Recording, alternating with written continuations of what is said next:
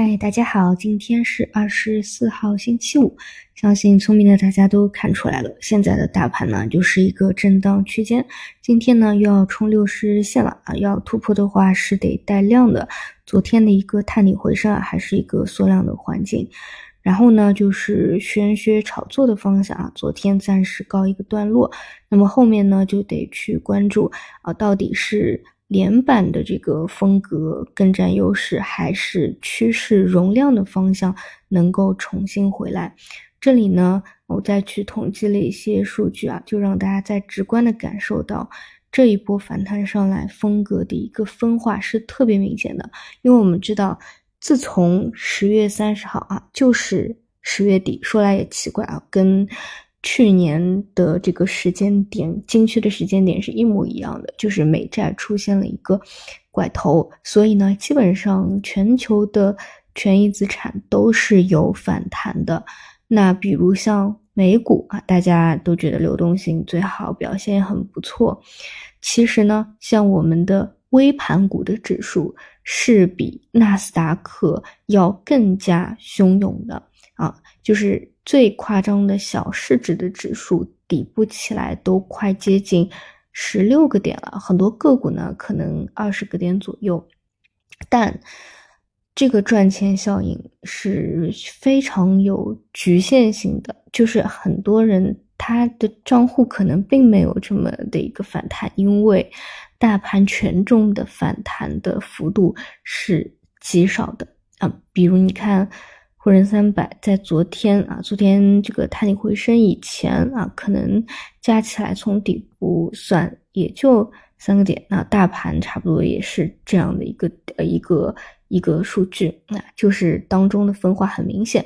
而我们从情绪，你主观的角度，可能也会发现啊，最近微盘股的情绪是到了一个比较极端的一个时候啊，以北交所啊为这个代表。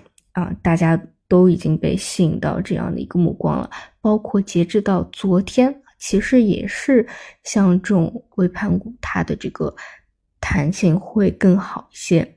那连续四天呢，基本上已经产生比较大的一个波动了。嗯，那么如果说啊，就是在短期，因为量能也不会，嗯。短期就立马突然就变大嘛？就如果说没有明显的放量，其实市场呢还是偏向于跷跷板的。比如昨天很明显的就看到啊，北交所拐头往下了，主板就立马起来了。那么一旦啊情绪过热的尾盘股，未来呢出现了比较大的波动啊，或者嗯高位的横盘震荡，那像一些滞涨的一些大盘的风格。趋势容量的风格会不会去切换啊？这个是一点啊。那这个走一步看一步吧，因为现在还还没有切换嘛。嗯，然后呢，嗯，就是题材类的方向啊。我个人觉得啊，就是这这几天这几段时间，就是整个持续性和节奏还是比较难的。你比如说前两天的传媒啊，昨天个股普一旦普涨了。然后就下杀的比较严重，而且呢，很多本来趋势还比较不错的啊，都是直接一个闷杀。然后之前 HBM 就是也是比较失效的啊，就以前这个大家发酵的比较广，你不至于第二天直接就走一个兑现啊，就会比较难一些，没有什么明确的一个主线，所以一只能是一个轮动的思路去看。那如果说啊，就是不看玄学。连板投机，我个人的中线的几个思路其实还是那几个啊，一个是顺周期叠加政策的方向，那这种呢，往往到啊年末啊，尤其是搭配着机构要做净值的话，这是一个。总之呢，就是围绕着活跃资本市场这个目标啊，最终是会能够达成的。第二个呢，就是啊医药啊。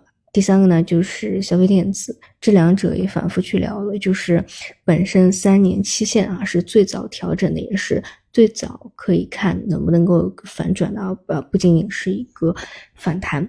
那么医药这一块呢，呃，昨天啊表现的比较好的是跟流感相关的啊。最近你可以看微信指数啊，这种微博热搜啊，大家讨论的特别多的就是，现在像北京的儿科门诊啊，都是爆满了二十四小时的啊超负荷运转啊。这个呢算是大众的受众面积比较大的一个事件。嗯，如果像周末再发酵一下的话啊，它确实可能会有一个表现啊。这个是啊，医药里面偏题材类的一个新的方向嘛，其他就是那些大票啊。然后呢，就是像。呃，消费电子啊这种，那一定要是看板块的趋势图形啊，去把握节奏，千万不要追高。比如说之前拿小米举例子啊，小米是连续拉涨一波啊，出了一个新品以后啊，就兑现又调整了一波。但不管怎么说，消费电子整个板块的这个趋势啊，还是还是可以的。那么其实像很多消费电子呢，也是 AI 的一个延伸，基本上大的方向就这几个，但现在就没有一个。明确的主线嘛，这种只能够当成轮动的方向啊去去看，啊，差不多就这些吧。然后剩下的就是今天看看啊量的哪个情况，然后啊反正接近三千一啊，要有一个嗯可能短期啊要拐头的一个思维，那么往下啊三零三零附近这里的支撑都是有效的啊，不要去太过担心。好的，那么我们就中午再见。